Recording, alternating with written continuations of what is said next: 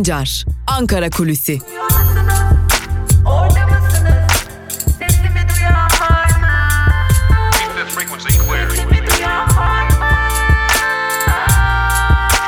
Özgürüz Radyo. Özgürüz Radyo. Haftanın son gününden günaydın sevgili Özgürüz Radyo dinleyicileri. Evet bir haftayı daha noktalıyoruz ama e, her zaman söylediğimiz gibi haftayı noktalasak da e, Ankara konuşulmaya, Ankara konuşmaya, Ankara gündem olmaya devam ediyor. Malum bugünlerde ağırlıklı konumuz Plan ve Bütçe Komisyonu. E, yaklaşık bir ay boyunca da Türkiye'de Ankara'nın da gündemi Plan ve Bütçe Komisyonu olacak. E, aslında bunu şöyle düzeltelim. Plan ve Bütçe Komisyonu'nu biz gündemde tutmaya da devam edeceğiz. Zira Plan ve Bütçe Komisyonu'nda Türkiye'nin bütçesi gerçekleştiriliyor. Türkiye'nin bütçesi oylanıyor. Ee, sarayda hazırlanıp Cumhurbaşkanı Erdoğan imzasıyla meclise gönderilen ve meclisten kuvvetle muhtemelde hiç değiştirilmeden çıkacak olan Plan ve Bütçe Komisyonu'ndaki oylamayı biz görüşmeleri her gün istisnasız olarak Özgürüz Radyo'da Ankara kulisinde de Türkiye basınında bugün de de elbette ki haber bültenlerimizde gündeme getirmeye devam edeceğiz. Çünkü Orada oylanan sizin, bizim, hepimizin geleceği. Ve e, orada o kadar çok dikkat çeken ayrıntı var ki, o kadar çok e, göze çarpan e, ayrıntı var ki bunların tamamı aslında bizim, sizin, hepimizin geleceğini ilgilendiren noktalar. Ee, bugün Ankara Kulisi programında biraz savunma bütçesini konuşacağız. Çünkü savunmalar e, gerçekten e, savunma bütçesi özellikle giderek katlanan bir bütçe ve giderek de karşımıza e, katlanarak gelen bir bütçe olarak çıkıyor. Düşünün savunmaya dev bütçe ayrılıyor. Personele savunma personeline 34 milyar liralık bir bütçe ayrılıyor sadece savunma sanayinde görev alan ya da savunma Milli Savunma Bakanlığı'nda görev alan daha doğru tabiriyle söyleyelim. Hani askerlere savaşa gönderilen, cepheye sürülen, İdlib'de, Suriye'nin diğer noktalarında savaşa cepheye sürülen, Irak'ta cepheye sürülen, dünyanın başka başka yerlerinde cepheye sürülen askerlerin Türkiye'nin içerisinde de dahil olmak üzere çünkü Türkiye'nin içerisinde de bir barış yok. Bir barış sağlanabilmiş değil. İşte tüm bu askerlerin cenaze ve olası cenaze umarız olmaz tabii ki ama ve bir de hastane masrafları için 15 milyon lira ayrılmış durumda bu yılki e, bütçede. Yani eski parayla söyleyecek olursak e, liradan eski e, eskiden 6 sıfır atılmadan önceki haliyle söyleyecek olursak tam 15 trilyon lira harcanmış durumda. 2021 Milli Savunma Bakanlığı'nda 2021 bütçesinde Milli Savunma Bakanlığı'na tam 61 milyar 484 milyon 939 bin lira ayrıldı. Payın 34.195 milyon liralık kısmı personele gider oldu. Öte yandan mal ve hizmet alım giderleri için de tam 20 milyar 982 milyon lira yani yuvarlayacak olursak 21 milyar ya da eski tabirle 21 katrilyon lira e, ayrılmış oldu. Dikkat çekici olanı bir kez daha tekrarlayalım. Bakanlığın cenaze ve tedavi giderlerine 15 milyon 161 bin lira ayırdığı söylenebilir. Öte yandan bir diğer nokta dikkat çekici 2019'da 10 milyon 990, 990 bin lira ayrılmasına rağmen cenaze ve tedavi giderleri için harcanan para 15 milyon 467 bin lira. Ya bu bize bir şey anlatmaya çalışıyor. Bu bize bir şey bir mesaj vermeye çalışıyor. Türkiye'de barışın e, sadece Türkiye için değil tüm bir e, bütün olarak e, Türkiye ve Türkiye'nin dış politikasına dair barışın nedenli, nedenli önemli olduğunu da gözler önüne sermiş oluyor bu durum bizler açısından. Ama savunma bütçesinde sadece savunma bütçesinde değil bir bütün bugün e, Türkiye Büyük Millet Meclisi'nde bulunan ve önümüzdeki haftadan itibaren de görüşülmeye başlanacak bütçede dikkat çeken detaylar var. Her gün bir başka kurumun elimizden geldiğince bu detaylarını anlatacağız. Bütçede bile bile lades durumu var sevgili dinleyiciler. Yani e, kaba tabirle söylüyoruz belki bunu ama aşılacağı belli bütçenin. Yani Milli Savunma Bakanlığı'nın belli kalemlerine bir takım bütçeler ayrılmış ama bu bütçenin geçmişte aşıldığı hatta 6 katlık yeri geldiğinde 10 katlık aşıldığı belli. Ve yine aynı bütçede de ısrarcı olunuyor. Bakın bir örnek verelim size. E, ne demek istediğimiz daha iyi ortaya çıkacak. 2020'de 62 milyon lira ayrılmasına rağmen e, neden bahsediyoruz? 6 ayda 422 milyon lira e, harcanan bir yerden bahsediyoruz. Görev giderleri. Yani bunu nasıl özetleyelim? Görev gideri dediğiniz nedir? E işte Milli Savunma Bakanlığı'nın görevi nedir? Askerler bir yerlere gönderilir.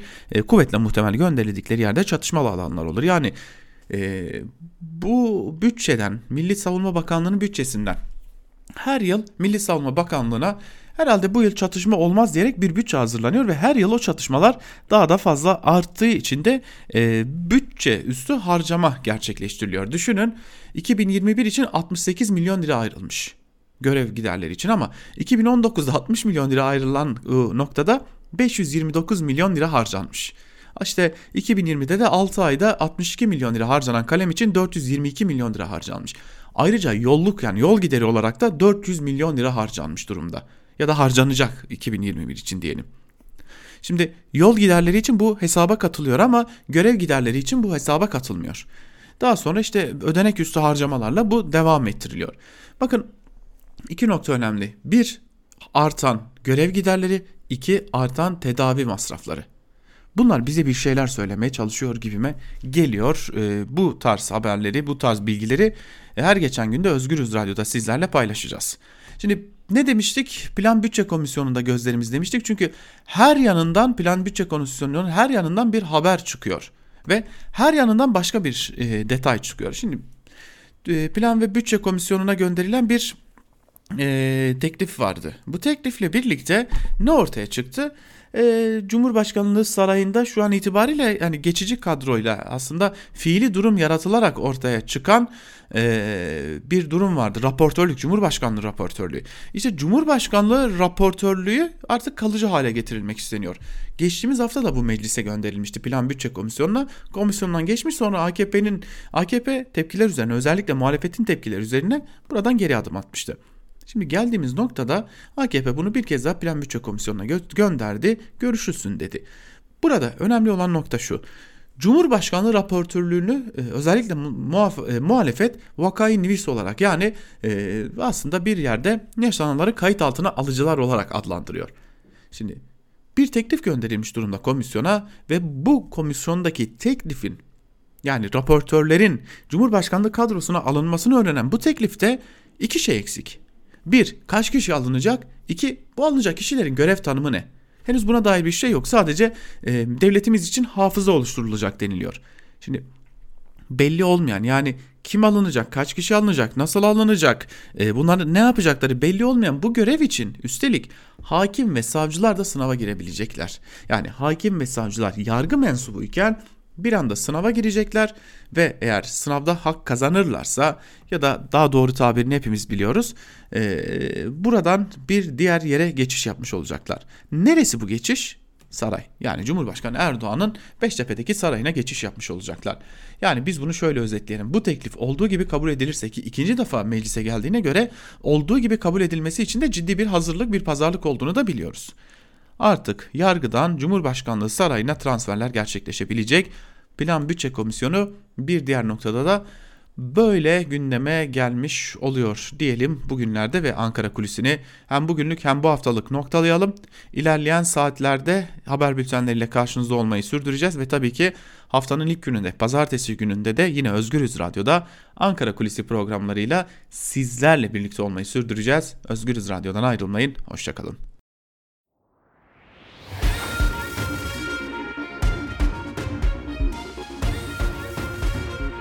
Altan Sancar, Türk basınında bugün.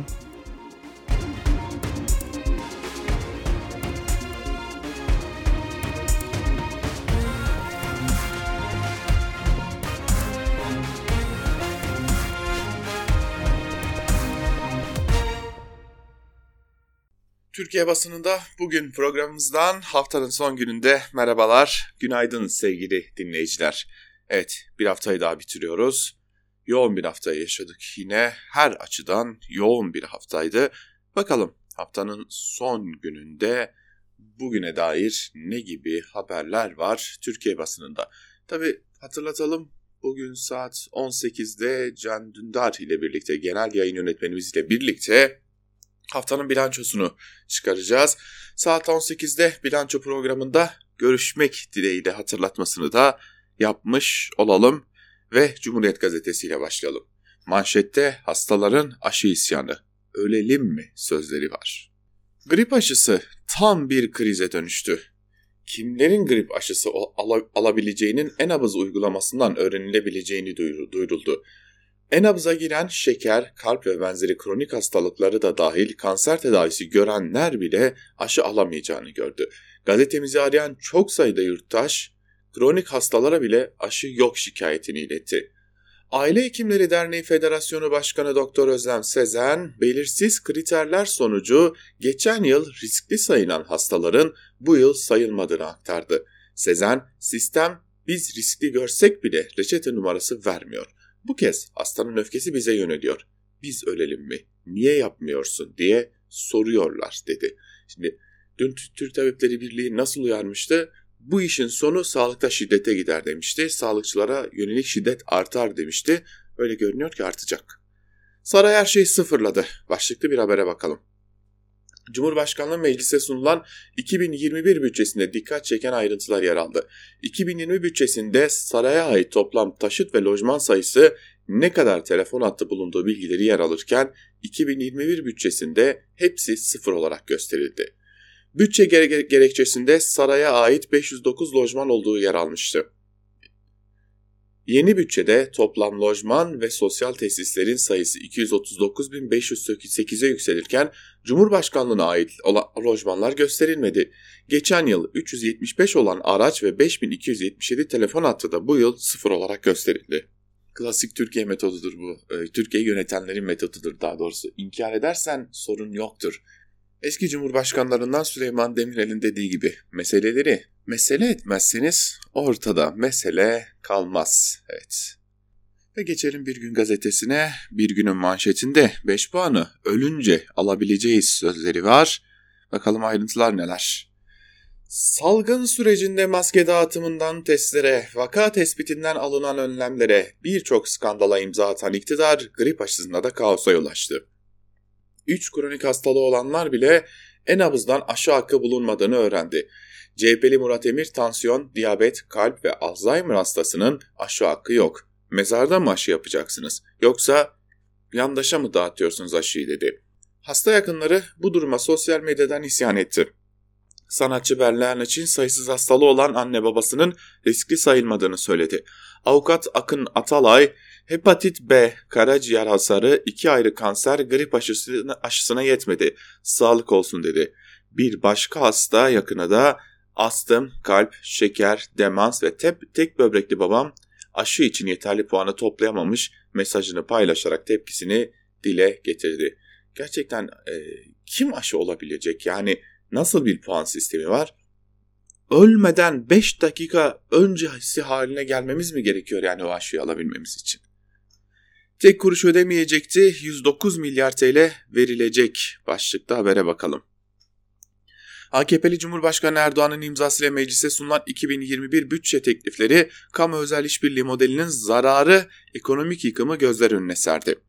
Bütçe tekliflerine göre sadece 3 kamu kuruluş kurumundan şirketlere 3 yılda aktarılacak tutar 109 milyar lirayı geride bırakacak. Kurumların yatırım ödeneklerinin tamamına yakını garanti ödemelerine gidecek. Şehir hastaneleri için birçoğu yandaş olan şirketlere gelecek yıl 16 milyar 391 milyon TL ödenecek. Avrasya Tüneli için 2021'de 540 milyon TL, 2022'de 308 milyon TL ve 2023'te 248 milyon TL trafik garantisi olarak şirkete ödenecek. 3 yılda karayolları bütçesinden 48.2 milyar lira garanti ödemesi yapılacak denmiş bu haberde de. Evet öyle bir bütçeyle karşı karşıyayız ki e, neresinden tutarsak tutalım elimizde kalıyor.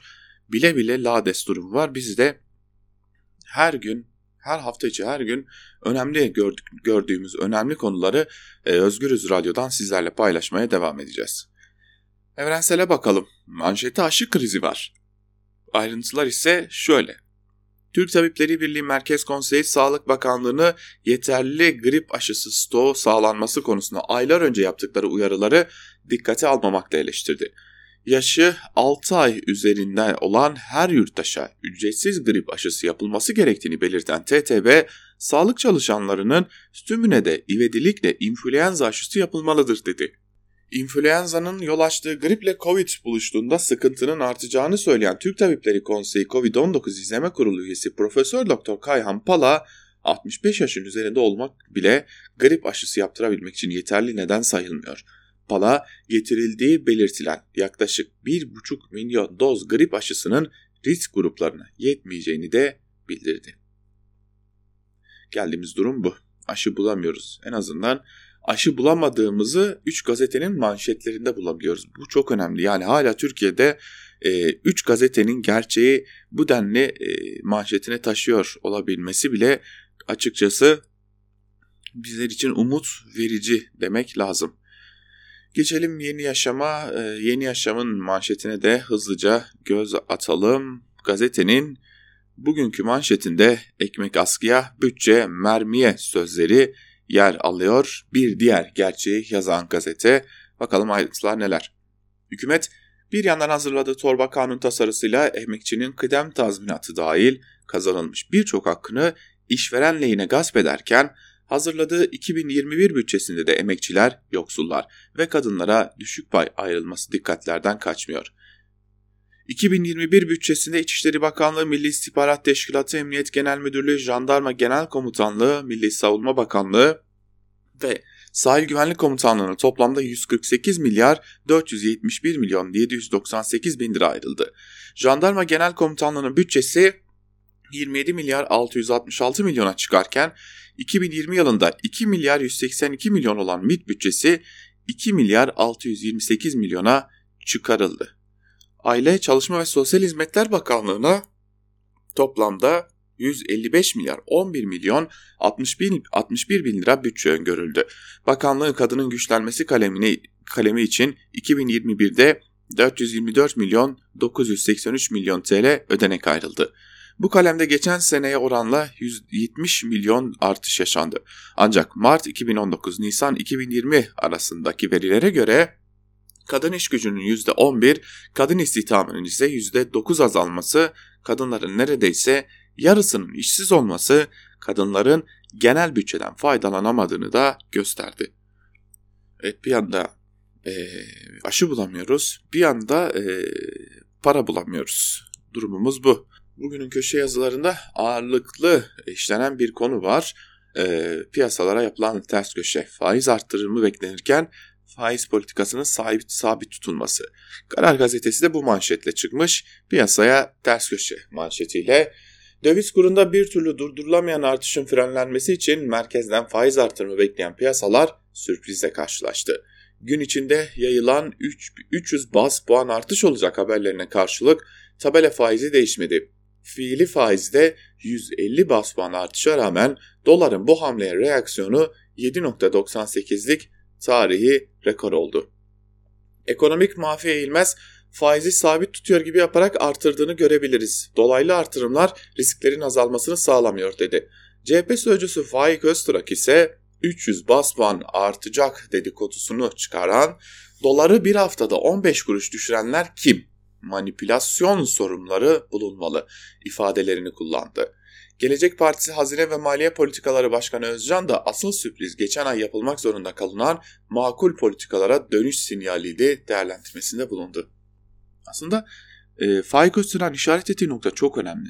Yani bir faiz indirimi artırımı düzeltiyorum. Biz bir faiz artırımı beklentisi yaratıldı ve bu faiz artırımı beklentisiyle dolarda tam 15 kuruşluk yani 7.93'ten 7.95'ten 7.80'e kadar hatta 7.79'a kadar bir düşüş sağlandı.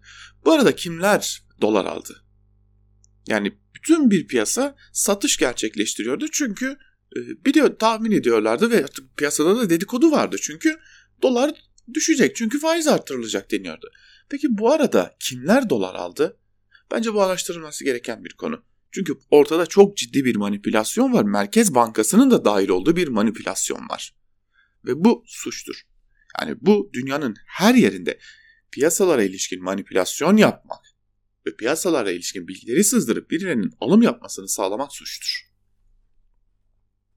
Barış gücüne yeşil ışık başlıklı bir habere de bakalım. Karabağ'da Azerbaycan ordusunun ilerleyişi sürerken Bakü'den Moskova'nın barış gücü talebine olumlu yanıt geldi. Siyasi çözüm sinyali veren Aliyev şartlarımızı sunacağız dedi. Karadağ, Karabağ'daki çatışmalarda 27 gün geride kaldı. Rusya'nın devreye girmesiyle iki kez ilan edilen ateşkesin uygulanmadığı bölgede Ermenistan ordusunun sivil yerleşimlere yönelik saldırıları devam etti. Azerbaycan ise işgal altındaki topraklardaki ilerleyişini sürdürdü. Moskova'nın sıcak hatta askeri gözlemci konuşlansın çağrısına Bakü'den barış gücü yerleştirilmesine karşı değiliz. Kendi koşullarımızı sunacağız cevabı geldi. Referanduma kapıyı kapatan Aliyev bölgedeki Ermenilere kültürel özellik verilebileceğini söyledi. Siyasi çözüme yeşil ışık yaktı. Ve geçelim Sözcü gazetesine. Sözcünün manşetinde Sözcü'ye haksızlık yapıldığı bir kez daha ispatlandı. Yargıtay kararı sözleri var. Erdoğan'ın yerini suikast timine yaveri bildirdi. Oysa bu yüzden Sözcü'ye ceza verilmişti. Yargıtay 15 Temmuz 2016'da FETÖ'cü hainlere Erdoğan'ın kaldığı oteli bildiren Erdoğan'ın eski baş yaveri Ali Yazıcı'ya yardım ve yataklıktan verilen 18 yıl cezayı bozdu.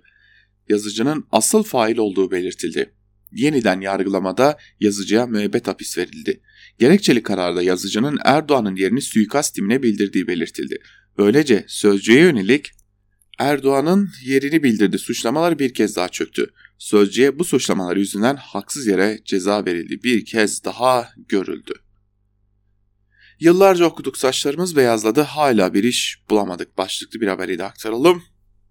CHP lideri Kılıçdaroğlu binbir zahmetle üniversiteyi bitirip bir türlü iş bulamayan gençlerin sorunlarını dinledi. Kılıçdaroğlu'yla video konferans toplantısında buluşan gençler şöyle isyan etti. Okuduk, mezun olduk, saçlarımız beyazladı, gözlerimiz bozuldu. Hala iş bulamadık. Bulsak da insan onuruna yakışır para alamıyoruz. Bunca yılın emeği boşa gitti. Gençlerin düzenli bir fırsat eşitliği ve iş, düzgün bir maaş gibi taleplerini tek tek dinleyen Kılıçdaroğlu çözüm önerilerini anlattı. Ardından gençler hazırlık yapsın. 18 yıldır sizi işsiz bırakana bundan sonraki seçimde oy vermeyin demiş CHP lideri Kılıçdaroğlu gençlerle gerçekleştirdiği buluşmada e, buna dair de çağrıları vardı. Devam edelim artık iktidara yakın gazetelerde neler var hızlıca onlara da bir göz atalım. E, iktidarın propagandasını yapmalarına izin vermeden tabii ki. Sabah Türkiye'nin 2023 hedeflerine damga vuran zirve manşetiyle çıkmış.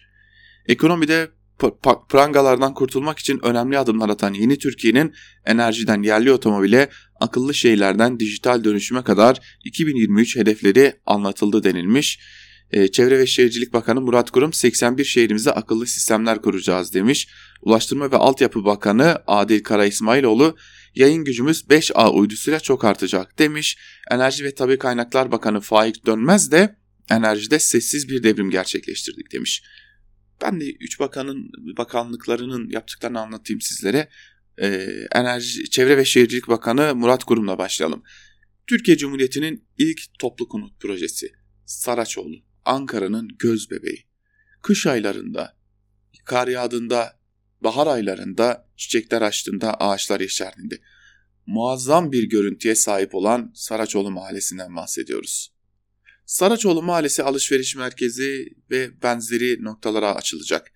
Oradaki konutların tamamı aslında e, yenileme tırnak içerisinde söylüyoruz. Yenileme adı altında e, özünden koparılacak. Ulaştırma ve Altyapı Bakanı Adil Kara İsmailoğlu. Bakanlığı pandemi döneminde Kanal İstanbul'un ilk ihalesini gerçekleştirdi. O ihaleyi gerçekleştiren bakan görevden alındı. Oken o yerine geldi. Şimdi o bakanlıktan, o bakanla bağlı kurumlardan milyarlarca lira garanti ödemeleri yapılıyor özel şirketlere.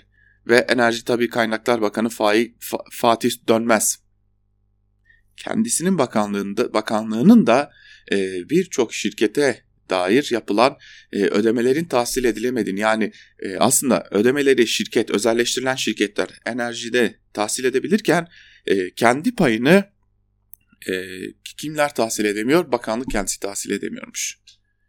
Sabah gazetesinde yine bir e, haber var. Haberin kendisi üzücü ama veriliş biçimi rezalet. Vatan sevdalısı Markar'a veda başlıklı bir haber. Markar Elseyan için Meryem Ana Ermeni Kilisesi'nde düzenlenen cenaze törenine Başkan Emine er, Başkan Erdoğan ve eşi Emine Erdoğan da katıldı denmiş. Ee, şimdi biliyorsunuz Özlem Zengin e, AKP'nin grup başkan vekili de olan isim Özlem Zengin bir Ermeni yaşayacaksa böyle yaşamalı demişti. Yani ideal vatandaş portresi çizmişti Markar Esayan üzerinden.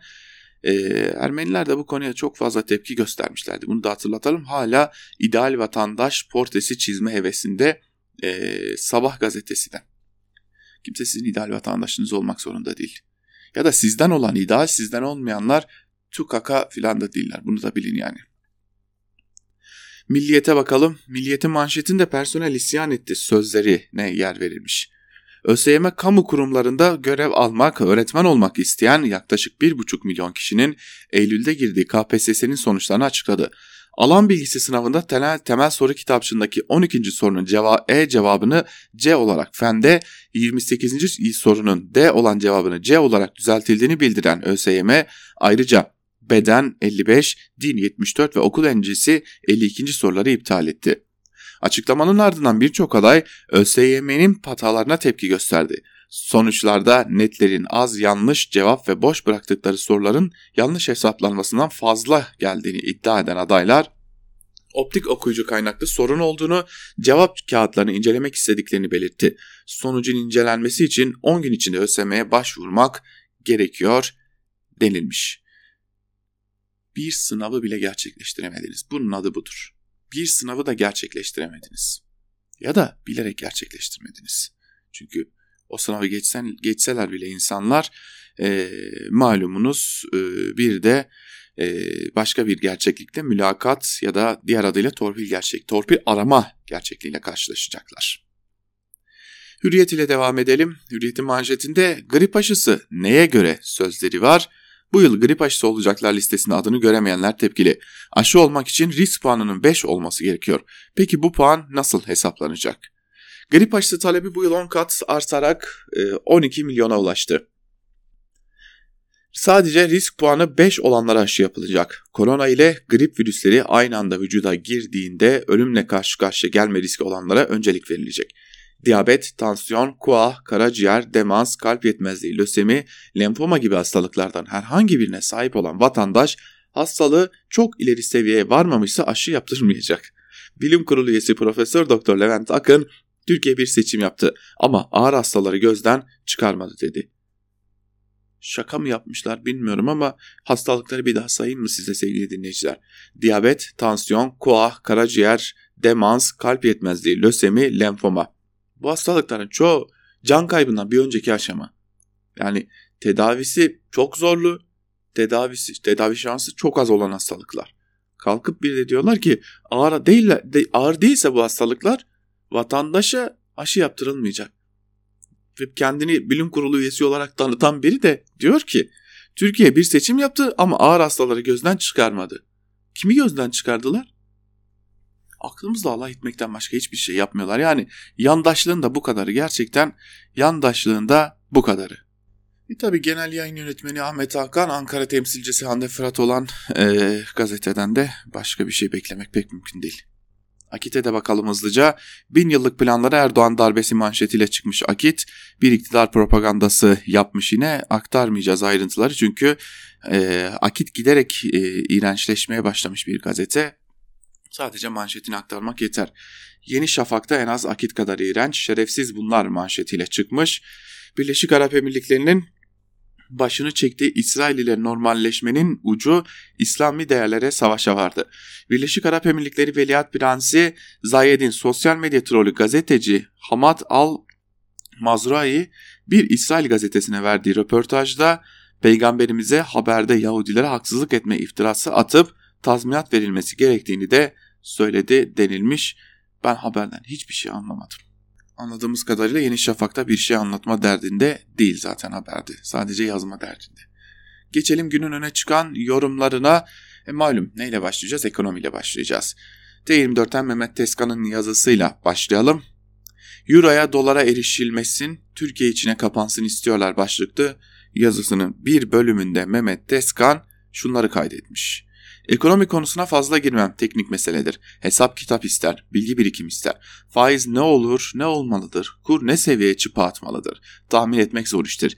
Ülke yönetenlerin liyakatli olmasıyla alakalıdır. Merkez Bankası bir önceki ay politika faizini artırarak Cumhurbaşkanı teorisini yerle bir etti, boşa çıkardı. Fırçayı yemiş olacaklar ki bu ay politika faizini ellemediler. Ama bankalara verdiği paranın faizini yükselttiler. Her geçen gün daha da yükselteceğini de ima ettiler. Katakulliyi tercih ettiler. Çünkü saraydan korktular. Ekonomistler 100 ila 300 bas puanlık faiz artışı bekliyordu. Aslında piyasa buna göre hazırlanmıştı. Ya piyasaya uyacaklardı ya da tam tersini yapacaklardı. Dolara sert tokat atacaklardı. Daha önce yaptılar. Sadeleştirme diye faizi %16'dan sonra %24'e kadar çıkarttılar. Dikkatinizi çekerim ekonomi o günden daha kötü halde. Neden yapmadılar dersiniz? Tamamen siyasi, ideolojik takıntı. Şimdi diyecekler ki faizin yükselmesi iyi bir şey değil. Doğru. Ben de diyorum ki doların, euronun yükselmesi de iyi bir şey değil. Bırakın ithalata dayalı ülke olmamızı hayatımız dolarla. Abartmıyorum. Su içsek bile dolarla. Hal buysa iktidar Merkez Bankası kanalıyla neden kuru yüksek tutmak istiyor, neden Türk lirasının yerlerde sürülmesine izin veriyor? Türk lirasının akıbetinin birinci derecede sorumlu olan Hazine Bakanı neden değer yitirmesini önemsemiyor? Cevabı siyasi. Var bir oyun planları çözemedim. AKP iktidarı doları 1,5 liraya aldı 7.96'ya getirdi. Gençlerimiz üzerindeki maliyeti çok yüksek. Gençlerin dünyaya açılma, Avrupa'da eğitim görme, yeni teknolojilerle tanışma fırsatı kalmadı. Dolar 8 liraysa bunun anlamı şu. İktidar Türkiye'nin içe kapanmasını istiyor. Başka mantığı yok. Dünkü kararın siyasi izahı bu demiş Mehmet Teskan. Dünya Gazetesi'nden Alaaddin Aktaş Merkez Bankası'ndan kuru zıplatma operasyonu başlıklı bir yazı kaleme almış ve yazısından şunlar kaydedilmiş. Merkez Bankası'nın dünkü para politikası kurulu toplantısından çıkan kararlar daha da önemlisi mesajlar neler mi? 1. Politikayı belirleyen faiz artırılmadı ve %10-25'te tutuldu. Politikayı belirleyen faizin aslında bir işlevinin kalmadığı zaten biliniyordu ama dünkü kararla bu bir kez daha teyit edilmiş oldu. 3 Mayıs 2018'de ilan edilen sadeleşme kararı aylar önce çöpe atılmıştı. Bu karar şimdi çöp öğütme tesisine gitti. Zaten politika faizinden yapılmayan fonlamanın artık tümüyle geç likidite penceresinden kaydırılacağı ortada. Çok basit bir soru soralım. Merkez Bankası dünkü faiz toplantısında faizi arttırdı mı, arttırmadı mı? Nereden baktığınıza bağlı. Hem arttırmadı diyebilirsiniz hem arttırdı. Aslında faiz arttı. Her ne kadar para politikası, para politika faizi sabit tutulduysa da fiili faiz %12.50'lerden çok çok üstüne çıkabilecek bir alan açıldı. Zaten PPK toplantısından sonra yapılan açıklama da kurul politika faizinin sabit tutulmasıyla birlikte likidite yönetimindeki esnekliğin arttırılmasına karar vermiştir denildi. İyi de faiz artırıldığı halde kur niye tırmandı? Faizin artırılacağı bekleniyordu ve dövizde dün belirgin bir geri çekilme yaşanmıştı. Sonuçta bugün faiz artırıldı, bugün faiz artırıldı ama kur birden tırmandı. Bunun üstüne düşünmek gerekmiyor mu? Merkez Bankası'na duyulan güven Eylül toplantısında biraz yerine gelir gibi olmuş ve piyasayla zıtlaşmayacağı izlenimi doğmuştu. Dün de bu izlenim yerle bir edildi. Kurun zıplamasının nedeni budur. Yoksa faiz arttırmaya devam edecektir ama faiz artarken ters yönlü hareket ettirip aşağı çektiğimiz bir güven sorunumuz vardır diyor Alaaddin Aktaş. Bir gün gazetesinden Yalçın Karatepe ise Erdoğan piyasayı mı yendi yoksa başlıklı bir yazı kalemi alıyor ve yazısının bir bölümünde de şunlar kaydediliyor. Dolar faiz artırımı beklentisi kararından önce de bu seviyelerde değil miydi? Aslında piyasa kendi kendine bir oyun kurgulamış ama sonuçta tek karar verici Erdoğan olduğu mesajını da açık biçimde almış oldu. Bence bu durum Erdoğan'ın hanesine yazılacak önemli bir başarı olarak anlatılacaktır. Direndi, faiz lobisine fırsat vermedi filan ama aslında uyguladığı stratejinin satır aralarında bakınca hedefe konulanların piyasa değil, ücretli çalışan geniş halk kesimi olduğu gayet açık görülür. Oyun aslında geniş halk kitlelerinin yoksullaşması üzerine kurulmuş ancak sanki asıl mücadele edilenin faiz lobisi olduğu algısı algısını üzerine inşa edilmiş. Bu gayet açık görünüyor. O zaman soralım. İktidar ne yapmak, bu karar ile nereye varmak istemektedir? Sanırım buradaki tercih açık. İktidar kurların yüksek seviyede kalmasını istiyor. Bunun Bakan Albayrak'ın söylediği rekabetçi kur politikası ile uyumlu bir karar olduğu anlaşılıyor döviz kurunu yüksek tutarak ihracatın artacağına ve ithalatın da azalacağına inanıyorlar. Beklentileri o ki Böylece cari işlemler dengesi zaman içinde iyileşecek ve kurlar üzerindeki baskı da azalacak. Nasıl olsa vatandaşlar kurların bu seviyesine alıştı diye düşünüyorlar sanırım. Alıştınız mı diye de soruyor Yalçın Karatepe yazısında. Sözcüden Çiğdem Toker'e bakalım şimdi. 2021 bütçesinde garanti tutarları başlıklı yazısının bir bölümünde şunları kaydediyor. Sağlık Bakanlığı'nın 2021 yılı bütçe teklifinde şehir hastaneleri için ayırdığı tutarlardan başlayalım. İçinde bulunduğumuz 2020 bütçesinde şehir hastaneleri için yaklaşık 10.5 milyar lira kira ve hizmet bedeli için ödenek ayıran Sağlık Bakanlığı 2021 yılı için bu tutarı 16 milyar 392 milyon liraya çıkarmış. Bu tutarın 6 milyar 415 milyon TL'sini hastanelerin hizmet alımı yoluyla sunduğu hizmetlerin karşılığı oluşturuyor. 9 milyar 977 milyon TL'si ise Sağlık Bakanlığı'nın kullanım bedeli adı altında şehir hastanesini inşa eden müteahhitlere ödeyeceği kira bedellerinden oluşacak. 6.4 milyar liralık hizmet bedeli şehir hastanelerinin tıbbi görüntüleme, güvenlik, temizlik, laboratuvar, yemek gibi hizmetleri için. Ulaştırma Bakanlığı bütçesinde ulaştırma projelerine ilişkin trafik garantileri ve katkı ödemeleri için 540 milyon lira ayrıldı. 2020 bütçesinde bu tutar 458 milyon liraydı. Bakanlık bütçesinde 2022-2023 yılında yapılacak trafik garantileri ve katkı ödemeleri tahmini de yer aldı. Buna göre yap, işlet, devret modeliyle yaptırılan ulaştırma projelerinde 2022-2023 yıllarında trafik garantileri ve katkı ödemeleri için ayrılan kaynaklar sırasıyla 308 milyon lira ile 248 milyon lira olarak görülüyor. Asıl büyük garanti tutarları Karayolları Genel Müdürlüğü bütçesinden ayrıldı. Karayolları da 2021 yılı bütçe teklifinde yap işlet devret modeliyle yaptırılan ulaştırma projelerine ilişkin trafik garantileri ve katkı ödemeleri için 14 milyar 49 milyon TL ödenek ayırdı. Bu ödenek 2022 yılı bütçesi için 16.9 TL, 16.9 milyar TL, 2021-2023 bütçesi için ise 17 milyar 395 milyon lira olarak tahmin ediliyor. Toparlayacak olursak 2021 yılı bütçe dokümanlarında kamu özel işbirliği projelerinin faturasının tırmandığı görülüyor demiş Çiğdem Toker de yazısında. Tüm bunlar olurken bir de İdlib'deki gelişmeler var tabii ki. Artı gerçekten Hamide Rencüzoğulları da İdlib gözlem noktalarından sessiz sedasız çekilme, geri adım mı, askeri çatışma için pozisyon alışımı başlıklı bir yazı kaleme almış ve o yazısının bir bölümünde de şunları kaydetmiş. Peki nerelerde pozisyon güçlendiriliyor? TSK'nın yeni yerleşim haritasına bakıldığında gözlem noktalarının İdlib'in güneyindeki Cebel Zaviye bölgesi hariç genellikle M4 yolunun e, kuzeyinde paralel bir şerit halinde dizildiğini görüyoruz. Aslında bu şerit Moskova protokolü gereğince oluşturulması istenen güvenlik koridoruna uygun konumlanmıştır. Mart 2020'de imzalanan ateşkes ek protokolüne göre M4 karayolunun kuzeyinde 6 kilometre ve güneyinde 6 kilometre derinliğinde bir güvenlik koridor tesis edilmesi mütabakatı söz konusuydu. Kuzeydeki güvenlik koridor Türkiye garantörlüğünde güneydeki 6 kilometrelik derinlik de Rusya'nın garantörlüğünde olacak. Aslında Rusya şu anda adım adım protokol yükümlülüklerini Türkiye'ye uygulatıyor sayılır ve Suriye ordusuna Soçi sınırlarının dışına çekilmezse omuz üstünde baş bırakmayacağı tehditini yapan Türkiye Moskova'da çizilen yeni Soçi sınırlarına kendisi çekiliyor şimdi.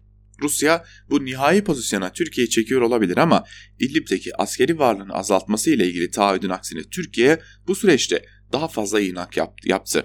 Kimine göre Rusya diğer dosyalarla birlikte İdlib dosyasını masaya sürerek Türkiye'nin şimdiye kadar yerine getirmediği yükümlülüklerini sessiz sedasız yerine getirmesini sağlamaya yeni başlıyor. Ancak kimi gözlemcilere göre bu yeni sırları çekilme işi Rusların başarısı değil, Türkiye'nin yaklaşmakta olan İdlib operasyonu için bir pozisyon alıştır. Rus uzmanlara göre ne Türkiye geri adım atmıştır ne de bu adımda Rusya'nın herhangi bir baskısı olmuştur. Rusya Uluslararası İlişkiler Konseyi uzmanı Kirill Simonov'a göre Rusya'nın bu çekilme ile ilgili ne Türkiye taviz vermesini de teşvik etmesi söz konusudur. Ona göre büyük olasılıkla Ankara İdlib'e yönelik bir yeni bir askeri operasyonun zorunluluğunu fark etti. Muhalefete askeri destek vermeye karar vermesi durumunda kuşatma altındaki noktaların rehine olabileceğini düşündü. O yüzden çekiliyor. Çünkü Ankara Moskova'nın desteğiyle Şam'ın M4 karayolu üzerindeki güvenlik koridor anlaşmasının yerine getirilmesi için adım atmayacağını biliyor. Çekilmeyle ilgili Rusya ile Türkiye arasında bir anlaşma olup olmadığı tartışılırken dikkatleri Fırat'ın doğusuna çeken çatışma haberleri geldi. Çarşamba günü Türkiye yanlısı gruplar Aynisa'nın Sayda köyünde Suriye Demokratik Güçleri noktalarına saldırı düzenlediler. Muhalif kaynakların bildirdiğine göre bu çatışmada SDG'nin 6 Türkiye yanlısı grupların 4 üyesi öldü. Bir yandan TSK İHA'ları alçak uçuş yaparken diğer taraftan Rus güçleri de hareketlendi.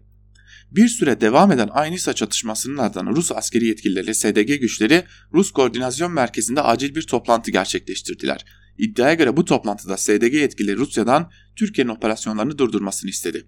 Ruslar da SDG'ye Aynisa ve Tel Abyad'ın batı kırsalındaki Suriye güçlerinin sayısının artırılması karşılığında SDG'nin de aynı oranda askeri sayısını azaltmasını önerdiler. Bu öneriye cevap vermek için süre istendiği bildirildi. Belli ki yine dikkatleri İdlib'den, İdlib'den uzaklaştırarak Fırat'ın doğusuna çekme hamlesi söz konusudur diyor Hamide Rencüzoğulları da İdlib'de yaşananlar için. Bu yazıyla birlikte hem bugünlük hem de bu haftalık Türkiye basınında bugün programımızı noktalamış olalım. Pazartesi günü yine aynı saatte Özgürüz Radyo'da görüşebilmek umuduyla hoşçakalın.